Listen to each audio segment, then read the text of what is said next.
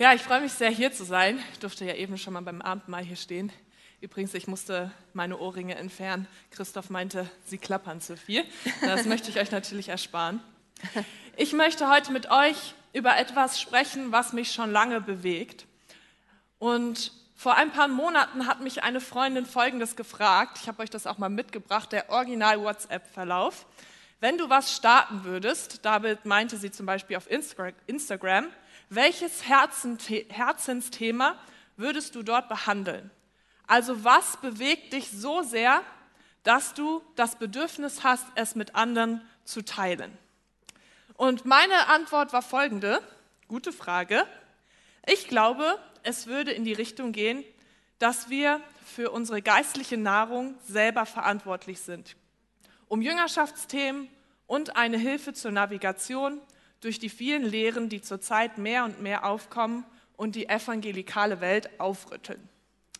Einen Insta-Kanal werde ich nicht starten. Es tut mir leid, falls jetzt jemand das gehofft hat, aber das ist nicht so mein Ding. Und äh, es würde auch ein bisschen zu lange dauern, das jetzt alles in einer Predigt unterzubringen. Aber ich möchte trotzdem gerne mit euch ein paar Gedanken teilen, die mich bewegen, beziehungsweise zwei Verse. Und die stehen in 2. Timotheus, die Kapitel 4, die Verse 3 bis 4. Denn es kommt eine Zeit, in der die Menschen nicht mehr auf die gesunde Lehre hören werden. Sie werden sich von ihren eigenen Wünschen leiten lassen und immer wieder nach Lehrern Ausschau halten, die ihnen sagen, was sie gerne hören wollen. Die Wahrheit werden sie ablehnen und stattdessen seltsamen Fabeln folgen. Oder wie es in einer anderen Übersetzung heißt, denn es wird eine Zeit sein, da sie die gesunde Lehre nicht ertragen, sondern nach ihren eigenen Begierden sich selbst Lehre aufhäufen werden, weil es ihnen in den Ohren kitzelt. Und sie werden die Ohren von der Wahrheit abkehren und sich zu den Fabeln hinwenden. Warum bewegen mich ausgerechnet diese zwei Verse? Wir leben in einer Zeit, in der wir so einen großen Zugriff haben auf so viele Predigten, Bücher, Podcasts, Vorträge, Artikel, Insta-Kanäle und so, so, so viel mehr. Und damit sind wir auch mit sehr vielen verschiedenen Gedanken und Lehren und Sichtweisen ausgesetzt. Und das ist auf der einen Seite ein Riesenprivileg, weil es uns so viele Möglichkeiten eröffnet. Ja, ich muss nicht irgendwo anders hinfahren, um die Predigt von jemand anderem hören zu können, sondern ich kann einfach auf YouTube gehen. Es erweitert auch meinen Horizont. Ich kann anderes kennenlernen. Und auf der anderen Seite ist es aber auch gar nicht so einfach, sich durch all das durchzunavigieren und den Einfluss, den es auf uns auch hat, zu steuern. Und ich denke, dass es schon immer wichtig war und noch wichtiger werden wird, dass wir Tools haben zur Navigation. Denn sonst besteht die Gefahr, dass genau das passiert, worauf Paulus Timotheus hier aufmerksam macht. Wir sind ja Teil einer sehr langen Kirchengeschichte und was wir heute erleben, gab es mit Sicherheit in der Vergangenheit auch schon mal. Nur in einem anderen Gewand. Und deswegen ist die Bibel für mich so eine große Hilfe, Dinge, die ich beobachte und wahrnehme, einzuordnen. Und hier spricht Paulus zu Timotheus. Und Timotheus ist gerade in Ephesus. Und dort gab es einige Lehrer in der Gemeinde, die lehrten, dass die Auferstehung bereits stattgefunden hatte. Damit meinte er jetzt nicht die Auferstehung von Jesus, sondern die Auferstehung der Christen. Und man weiß nicht so genau, ob sie eine Lehre aus der griechischen Philosophie vertraten, die eine körperliche Aufstehung ablehnte oder die Lehre von Paulus irgendwie verdrehten. Fest steht, dass sie sich von der Hoffnung auf eine Auferstehung und einer neuen Schöpfung abgewendet hatten und dadurch auch Leute anfingen, ihren Glauben zu verlieren. Ja, in 2. Timotheus 2, Vers 18 lesen wir, dazu gehörten Hymenus und Philetos, die von der Wahrheit abgeirrt sind, indem sie sagen, dass die Auferstehung schon geschehen sei und den Glauben mancher zerstören. Und Paulus ermutigt Timotheus, predige das Wort, stehe bereit zu gelegener und ungelegener Zeit, überführe, weise zurecht, ermahne mit aller Langmut und Lehre. Und Timotheus soll den Fokus wieder auf den Kern der Geschichte und die Botschaft der Schriften, also der Bibel, lenken. Und Paulus macht hier in diesen Versen darauf aufmerksam, dass es eben nicht nur gesunde, sondern auch ungesunde Lehre gibt. Es ist wichtig, dass wir uns dessen bewusst sind und wir Kriterien haben, die uns helfen zu erkennen, was ungesund bzw. gesund ist. Ein bisschen wie der Nutri-Score, den wir auf Lebensmitteln finden. Ich habe euch mal ein Bild mitgebracht. Ihr seht das bestimmt immer mehr im Supermarkt, gibt es die auf Lebensmittel. Und sie sollen uns helfen einzuordnen, was ist gesunder und was ist ungesünder. Ja, wo das A steht, heißt sehr gesund und das E nicht so gesund. Also dieser Score hat auch noch so manche Macken, aber es soll dabei helfen, einzuordnen, ist es gesünder oder ist es eher ungesünder. Und natürlich ist das jetzt in Bezug auf Lehren ein bisschen komplexer als bei Lebensmitteln, aber es gibt trotzdem Anhaltspunkte, die uns helfen können, die Dinge einzuordnen. Und die Bibel, die ist sehr klar darüber, dass es Irrlehren gibt. Ja, wir lesen zum Beispiel in 2. Petrus 2, Vers 1, doch, doch es gab in Israel auch falsche Propheten, genauso wie es falsche Lehrer unter euch geben wird. Geschickt werden sie euch ihre Irrlehren über Gott vortragen, die ins Unheil führen. Damit wenden sie sich gegen ihren eigenen Herrn, der sie doch freigekauft hat. Ihr Ende, wird, ihr Ende wird nicht lange auf sich warten lassen und es wird furchtbar sein. Oder Matthäus 7, Vers 15. Nehmt euch vor falschen Propheten in Acht. Sie kommen daher wie harmlose Schafe, aber in Wirklichkeit sind sie gefährliche Wölfe, die euch in Stücke reißen wollen. Manchmal habe ich den Eindruck, dass wir bei Irrlehren an irre Lehren denken. Also an etwas, wo man klar merkt, dass es absolut überhaupt gar keinen Sinn ergibt. Aber viele Lehren, die ungesund für uns sind, können sich ganz logisch anhören. Um nochmal auf Lebensmittel zurückzukommen, ein Lieblingssnack von mir sind Quetschis. Das ist eigentlich eher für Kinder, sind wir mal ganz ehrlich. Aber ich mag die. Und für mich war klar, Quetschis sind ein viel gesünderer Snack, so zwischendurch, als jetzt zum Beispiel mal so ein Schokokeks. Weil meine Annahme war, Quetschis bestehen ja nur aus püriertem Obst. Obst ist gesund, also das kann ich zu mir nehmen und ernähre mich damit super. Bis Jonas irgendwann kam und meinte, du Corinna, in diesen Quetschis ist Fruchtzucker. Und Fruchtzucker, sehr viel Fruchtzucker sogar, und das ist nicht unbedingt gesünder als normaler Zucker. Also ein sehr trauriger Tag für mich, kann ich euch sagen ich konnte es auch nicht glauben. Ich habe auch noch ein bisschen argumentiert und gesagt, nein, aber es muss doch und so. Aber tatsächlich, es ist nicht unbedingt so gesund, viele Quetschis den ganzen Tag zu essen, zu denken, es ist ja nur Frucht. Und meine Sicht war ja nicht unbedingt irgendwie unlogisch. Mir haben aber einige Informationen gefehlt, um ein größeres Bild zu haben. Und ich habe dann dementsprechend auch Rückschlüsse gezogen, die nicht umfassend richtig waren. Und es sind ja auch oft nicht Irre, die diese Lehren vertreten, sondern ganz vernünftige Menschen. Ja, die meisten sind ja selber irgendwie auf dem Weg, wollen sich Sachen erklären, Spannungen auflösen, Antworten finden. Und es ist auch ja nicht alles falsch, was sie sagen oder vertreten. Und deswegen kommt das meiste auch gar nicht von außen, sondern viel eher von innen und ist damit manchmal umso schwerer zu identifizieren. Und ich habe eine ganz hilfreiche Aufzählung von Kennzeichen gefunden, die uns helfen können, ungesunde Lehre oder Lehrer zu erkennen. Und sie ist von Fritz Rienecker. Er ist Pfarrer und Theologe gewesen, hat unter anderem zum Beispiel auch die Wuppertaler Studienbibel rausgebracht. Und er hat ähm, 1955 einen Artikel dazu veröffentlicht. Und ich will euch ein bisschen damit hineinnehmen, Wundert euch nicht, dass manche Worte vielleicht etwas ungewohnt oder gestellt sind, wie er sie formuliert. Ich habe es ein wenig gekürzt, aber ich finde die Gedanken, die er hatte, so gut und sie zeigen uns auch, es hat ihn schon damals bewegt.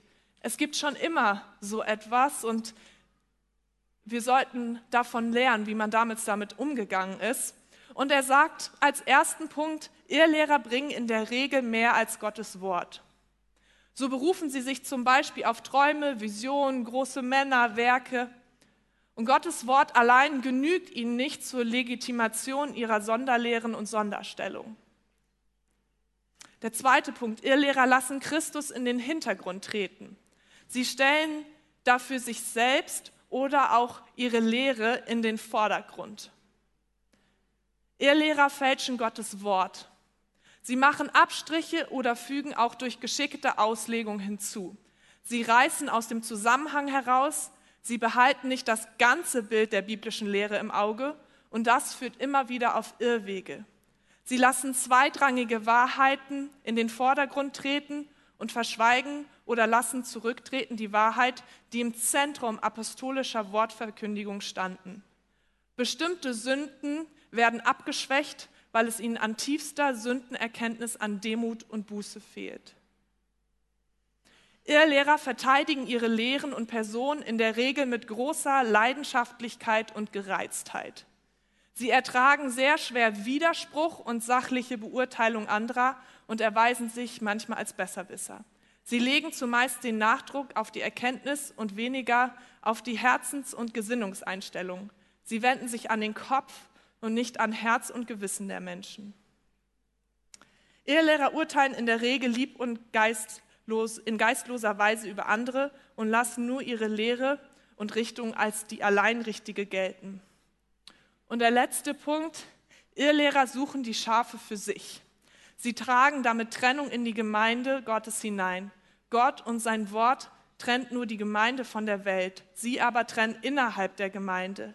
Die Aufgabe geistlicher Leiter ist es, die innere und äußere Verbindung mit allen Gotteskindern aufrechtzuerhalten, selbst wenn sie in manchen Fragen der Schrift und der äußeren Gemeindeordnung anders denken und anders geführt sind.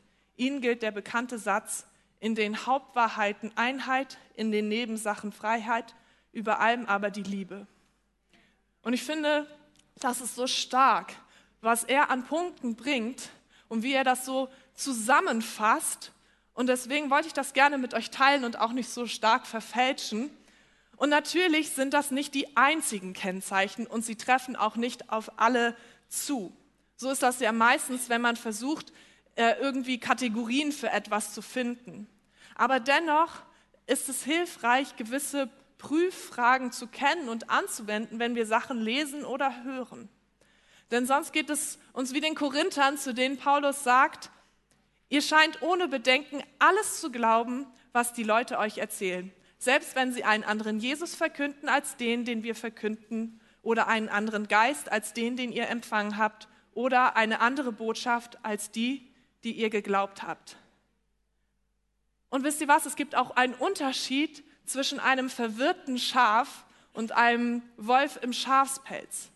Ja, ein verwirrtes Schaf, das ist vielleicht jemand, der in eurer Kleingruppe ist und kommt und sagt, oh, ich habe ich hab da in diesem Vortrag gehört und das, oh, das hat mich irgendwie begeistert und vielleicht muss man das doch ganz anders sehen. Und die Person ist irgendwie verwirrt. Sie etwas, was vielleicht nicht theologisch so ganz richtig ist, bringt sie mit ein, weil sie nicht so recht weiß. Und sie braucht andere, um sie wieder in die gesunde Richtung zu führen. Ein Wolf im Schafspilz, Schafpilz, auch eine Wortneuschöpfung, Schafspelz, der tut so, als wäre er christlich. Er kleidet sich in diesem Gewand quasi, aber er bringt dir eigentlich genau das Gegenteil davon. Er lehrt nämlich Dinge, die der Bibel klar widersprechen. Und das nicht nur einmal, sondern immer wieder, sehr klar. Und was ich so spannend finde, ist, dass Paulus nicht vorerst die Verantwortung bei den Lehrern selbst sieht, die ungesunde Lehre verbreiten, sondern bei uns. Und es ist so leicht, in dem Bereich Verantwortung einfach abzuwälzen auf die Pastoren und Professoren und Influencer und Autoren, denen wir folgen. Und natürlich kommt mit einem Einflussbereich auch Verantwortung. Das ist gar keine Frage. All diese Menschen werden sich einmal vor Gott verantworten müssen. Aber trotzdem heißt das nicht, dass wir uns zurückziehen können und sagen, ich habe keine Verantwortung dafür. Sondern es ist unsere Verantwortung zu prüfen, zu hinterfragen und Kriterien zu kennen. Und dabei spielt es auch eine große Rolle, dass wir uns selber hinterfragen. Paulus schreibt ja in 2 Timotheus 4, Vers 3, sie werden sich von ihren eigenen Wünschen leiten lassen. Und ich denke, das ist einer der größten Stolpersteine für uns, unsere eigenen Wünsche. Ja, wenn man sich ein wenig mit unserer Gesellschaft beschäftigt, merkt man recht schnell, dass Wünsche, Gefühle, Emotionen einen hohen Wert in Bewertung von Aussagen und der eigenen Meinungsbildung bekommen haben. Wahr ist das, was sich wahr oder gut oder richtig anfühlt. Und wir sind echt mit vielen, vielen spannungsvollen Themen ja auch konfrontiert. Und ich nehme so sehr diesen starken Wunsch danach wahr, Antworten zu finden, die es uns einfacher machen als Christen und möglichst wenig Reibungsfläche bieten zu den Mainstream-Ansichten. Weil das ist einfach bequemer, das ist angenehmer für uns.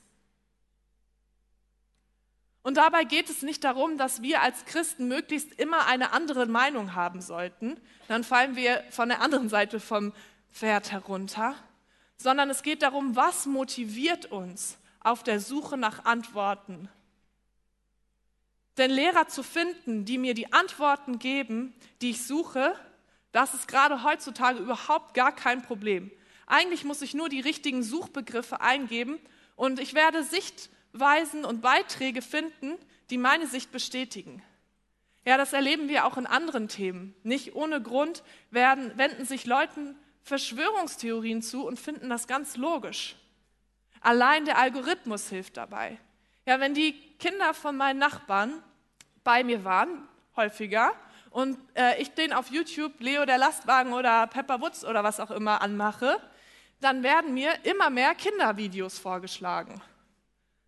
Und irgendwann könnte ich denken, okay, auf YouTube gibt es ja nur Kindervideos. Einfach weil der Algorithmus mich kennt, lernt, dazu lernt und mir immer mehr das vorschlägt, was ich anschaue. Und so funktioniert das auch mit anderen Themen. Das, was uns interessiert, wird immer mehr vorgeschlagen und andere Sichtweisen werden rausgefiltert. Das heißt aber nicht, dass sie nicht existieren. Und wir sollten vorsichtig sein, wenn uns einfache Antworten auf komplexe Fragestellungen präsentiert werden und unsere eigene Motivation hinterfragen. Unsere Frage sollte sein, was ist Gottes Wille in der Frage und nicht, was wünsche ich mir, dass es Gottes Wille wäre. Und dazu braucht es Demut und auch Ehrfurcht, dass Gott es besser weiß als wir und dass er einen größeren Überblick hat auch als wir. Und du wirst nicht immer klare Antworten finden. In manchen Fragestellungen müssen wir auch lernen, Spannungen auszuhalten. Und das ist nicht immer unbedingt bequem.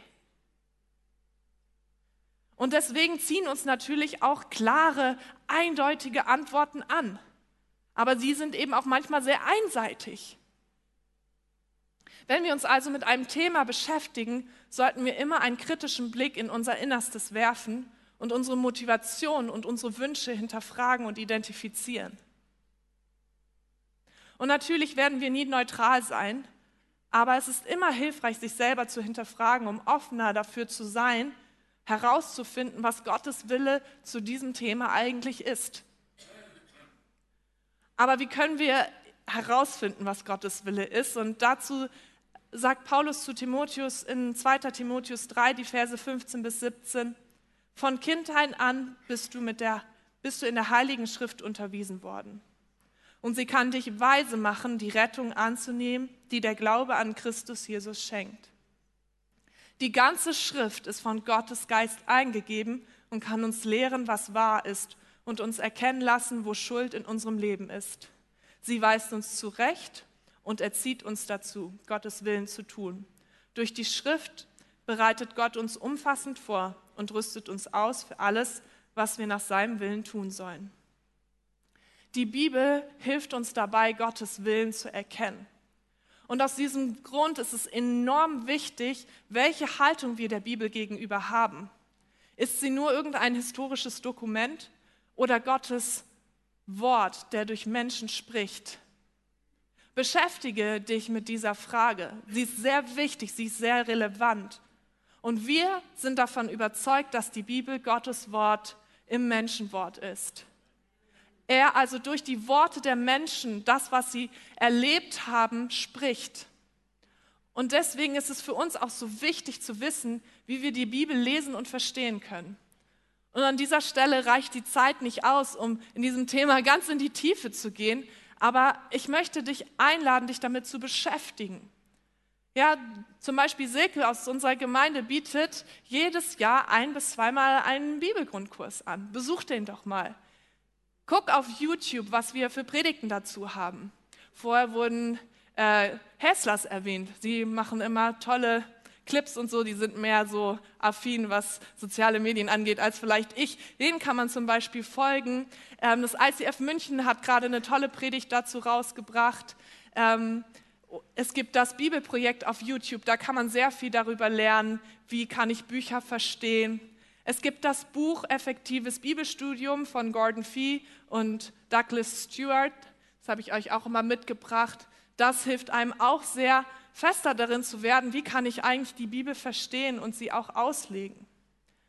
Und Theologen und Apps und Predigten können uns helfen, aber auch hierfür dürfen wir die Verantwortung nicht ganz abgeben, sondern lies doch mal in der Bibel die Stellen nach. Schau, ob der Kontext dazu passt, was der Prediger oder Influencer dir erzählt. Geh mit anderen ins Gespräch, hör die unterschiedliche Meinung an, zum Beispiel in deiner Kleingruppe mit deinen Freunden. Und es ist auch wichtig, nicht zu denken, dass wir in unserer Zeitepoche der Weisheit letzten Schluss haben. Ja, wenn etwas jahrhundertelang anders ausgelegt wurde, lohnt es sich ganz genau hinzuschauen, ob es nicht etwas hochgegriffen ist, das in kurzer Zeit alles anders zu denken und umzuschmeißen. Und dabei ist es wichtig, dass wir uns auf das Wesentliche konzentrieren. Dazu ruft Paulus ja auch Timotheus auf, den Fokus auf das zu setzen, was wirklich wichtig ist. Es gibt so viele Randthemen, an denen wir uns als Christen aufhängen. Ja, teilweise deswegen sogar unseren Glauben in Frage stellen. Letztens las ich in den Kommentaren unter einem Post, dass eine Person Schwierigkeiten hatte, eine Position, die sie vertreten will, mit dem Christsein zu vereinen. Und deswegen überlegte sie sich, ihren Glauben loszulassen. Und mich hat das mega erschrocken, muss ich sagen. Auf welchem Fundament ist unser Glaube aufgebaut? Wenn das die Konsequenz ist, dass ich lieber den Glauben loslasse, meine persönliche Rettung damit ich eine Position vertreten kann. Und ich glaube, da haben wir auf Sand gebaut, wenn das so ist. Und Paulus benennt als Konsequenz, dass die Menschen, die ihren eigenen Wünschen folgen, die Wahrheit ablehnen und lieber Fabeln folgen. Und es ist so wichtig, dass wir die Wahrheit erkennen und sie annehmen. Wahrheit Gottes offenbart sich nach dem Neuen Testament in der Person Jesus. Und deswegen wird auch das Evangelium das Wort der Wahrheit genannt und der Heilige Geist der Geist der Wahrheit. Und die Wahrheit zeigt ihre göttliche Kraft eben darin, dass sie den in Sünde, Lüge und Selbstbetrug gefangenen Menschen frei macht. Frei zur unverstellten Wahrnehmung der Wirklichkeit und zu einem Leben in der Wahrheit. Jesus sagt einmal selber von sich, ich bin der Weg, die Wahrheit und das Leben. Die Wahrheit abzulehnen ist etwas anderes als zu zweifeln. Ja, im Glauben gehört es auch dazu, mal Dinge zu hinterfragen, auch mal Zweifel zu haben, zu durchleben. Und deswegen müssen wir kein schlechtes Gewissen haben. Ablehnung bedeutet, Gottes Wort und Wahrheit nicht mehr ernst zu nehmen, sich gegen wesentliche Teile des Evangeliums auszusprechen. Und das bedeutet, Jesus nicht mehr ernst zu nehmen und die Botschaft des Evangeliums. Bei den Ephesern war es die Lehre, dass die Auferstehung schon stattgefunden hat, womit sie den Menschen wirklich diese Hoffnung nahmen auf ein Leben nach dem Tod, ein erneuertes Leben, für das es sich lohnt, durchzuhalten. Auch in unserer Zeit gibt es durchaus Lehrer, die Teile des Evangeliums anzweifeln. Und hier geht es nicht mehr um irgendwelche Nebenthemen, sondern um das Wesentliche, um die Botschaft, die uns Leben und Rettung verkündet. Und das, was wirklich gesund ist und Menschen in Gesundheit hineinbringt. Und deswegen ist es so wichtig, dass wir festhalten, daran festhalten, was die Bibel uns als Evangelium verkündet. Nämlich Jesus ist Gottes Sohn. Er starb für unsere Verfehlung dass wir es nicht geschafft haben, nach Gottes Willen zu leben am Kreuz. Und er hat den Tod besiegt, indem er leibhaftig auferstanden ist, damit wir in Gemeinschaft mit Gott kommen und ewiges Leben haben können. Lehne diese Wahrheit nicht ab, denn sie macht dich wirklich frei. Sie führt uns wirklich in Freiheit. Sie schenkt Hoffnung über den Tod hinaus und sie führt uns in eine Gnade und Liebe hinein, die es wirklich nirgends anders auf dieser Welt gibt. Und lasst uns wirklich auf das Wesentliche konzentrieren und die Einheit finden, die Gott uns da drin eigentlich schon lange gegeben hat. Denn das ist es, was wir und die Menschen auch in dieser Welt brauchen, um die Beziehung zu ihrem Retter zu finden. Und ich weiß, dass ich jetzt viele Themen in dieser Predigt angeschnitten habe und bestimmt auch noch einige Fragen offen sind bei euch. Aber wie ich schon am Anfang meinte, es ist ein großes Themengebiet, das man einfach nicht umfassend in einer Predigt abbilden kann. Aber mir ist es so sehr ein Anliegen, euch zu sensibilisieren und zu, euch zu ermutigen. Macht euch auf den Weg und übernimmt selber Verantwortung. Ja, durchforstet unseren YouTube-Kanal, Lest gute Bücher. Fragt mal Matthias zum Beispiel, der hat bestimmt sehr viele gute Buchempfehlungen für euch. Es gibt einen tollen Podcast von ähm, zwei Pastoren aus unserem Bund, der heißt Wahn und Sinn. Ähm, der ist wirklich sehr gut, ordnet viele Themen super ein. Das ICF hat in München eine ganze Predigtserie über dieses Thema gemacht, finde ich auch sehr gut aufgearbeitet. Also es gibt wirklich gute Quellen, in die Tiefe zu gehen und sich damit zu beschäftigen aber geh und übernimm Verantwortung, damit du gesund unterwegs bist. Amen.